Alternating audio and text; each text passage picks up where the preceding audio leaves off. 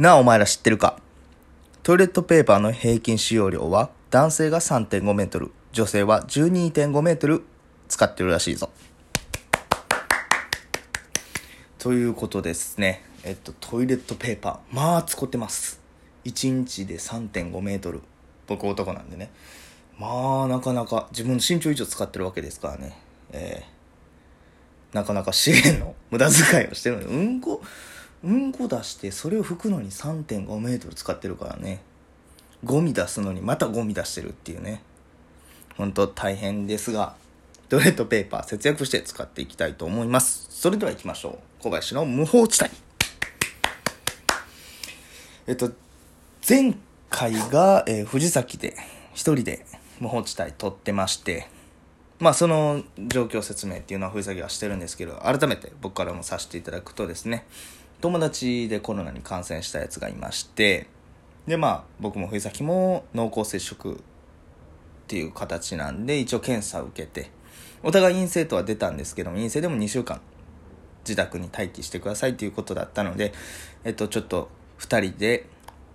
うんと収録っていうのが難しかったのでえっとおのおの別々で撮るしかないなっていう話でえっと今はねこうやって1人ずつ撮ってるんですけどまあ藤崎も言ってたけど一人で撮るっていうのが本当に難しい。もう相手がいないとねこのなんていうの掛け合いがないっていうのがほんまにだからこれラジオトークで一人でやってる人ってどうしてんのめっちゃ難しい。うまいなって思うもん。何人かその有名な人っていうかそのおすすめに出てきて一人でやってる人聞いたりするけどめちゃめちゃうまい。俺らほんまにちょっと喋り全然弱いなっていうことに気づきました。今回のえっ、と濃厚接触で。でまあね東京も2000人を2日連続で超えたりとか大阪も伸びてて緊急事態宣言が出たりとかいろいろまた大変な時期になってきてますんで皆さんもね えっ、と気ぃつけてください。ほんまに自宅で2週間っていうのがねまだ数日しか過ごしてないですけど本当に大変です。もうねこんなに何もしない。でもね不思議なことに何もしてないのにお腹はめっちゃすくんですよ。でまあバクバク食うてでなんかおやつ食うてみたりしてでも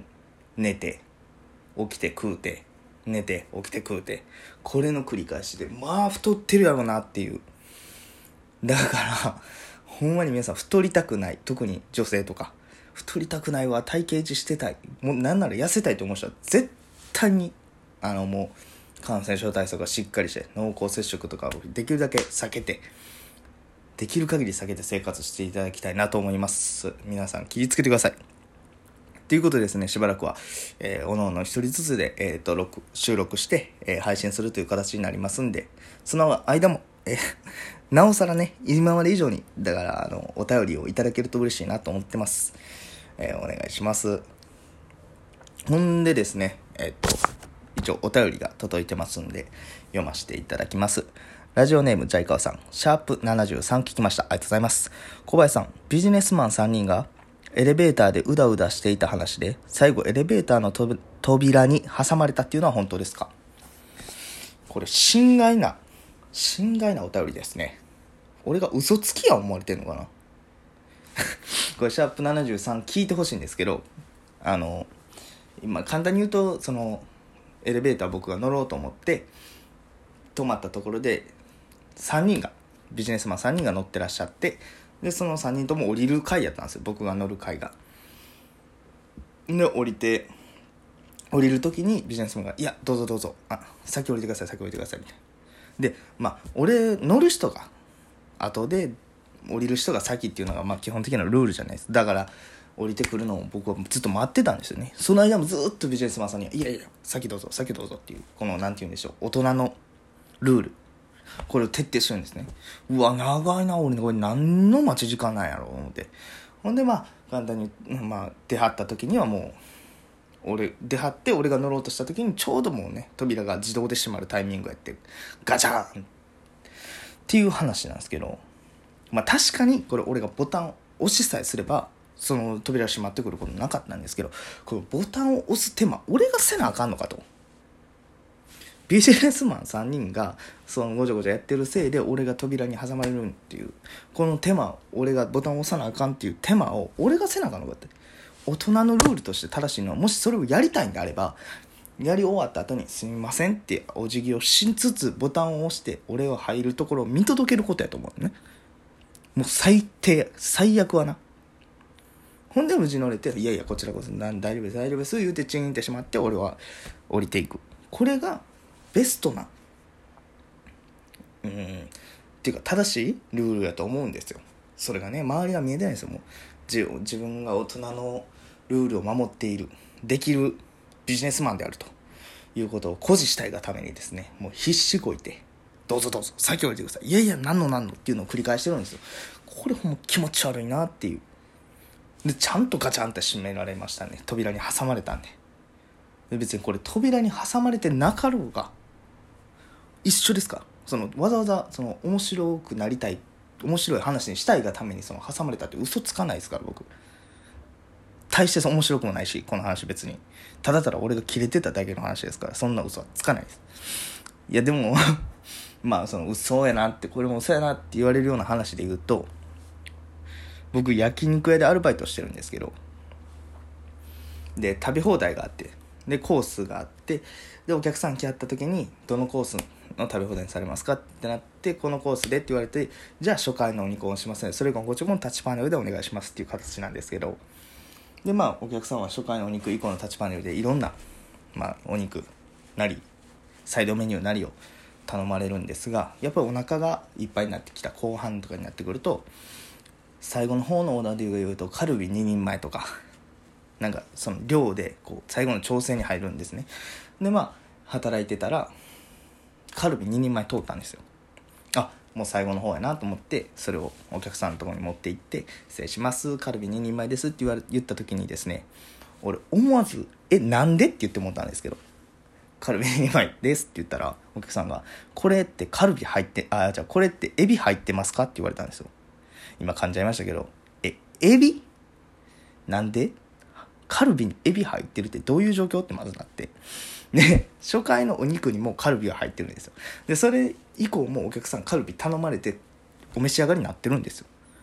で最後の最後に持ってたカルビに「エビ入ってますか?」っていう謎の質問来て俺思わずお客さんに「今そんなことないですよえ？なんで?」って言ってもったんですよ。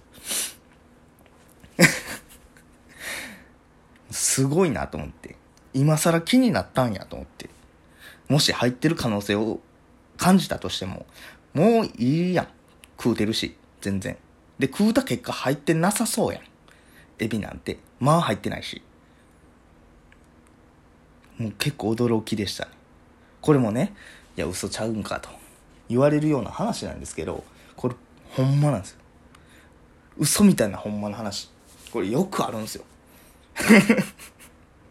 だから今後もねあのラジオとかで話すとしたらまあ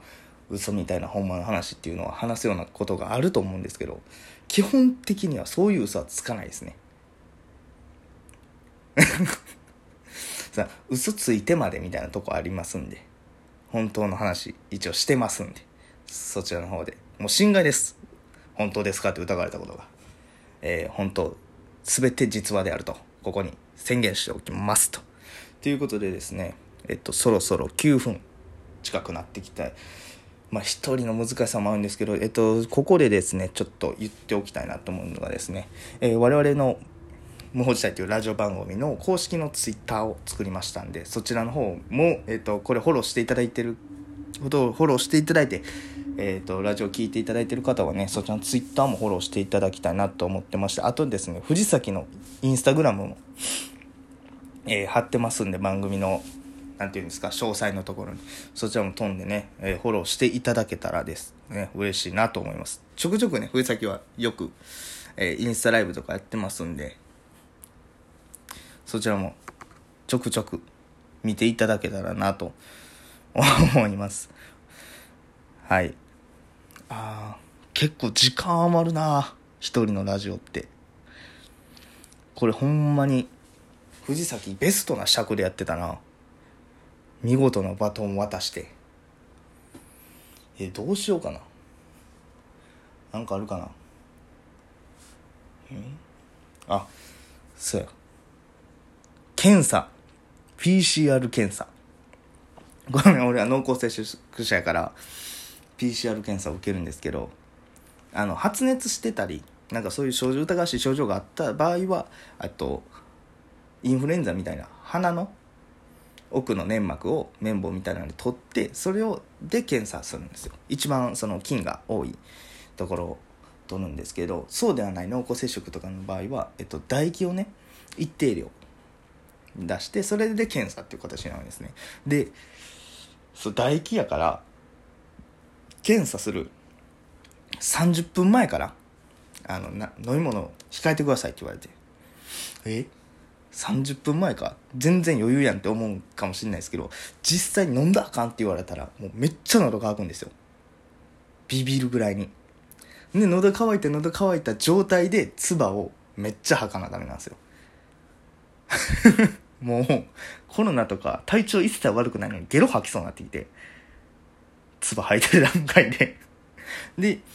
その友達なその濃厚接触だそれこそ藤崎とかも横で唾入ってるんですよ。でその唾見たりしたらもうゲロ吐きそうで。気持ち悪すぎて友達の唾を溜めてるところを見るっていう不思議なえふんがふんがしてるやつの唾液ってこんな色なんやとか。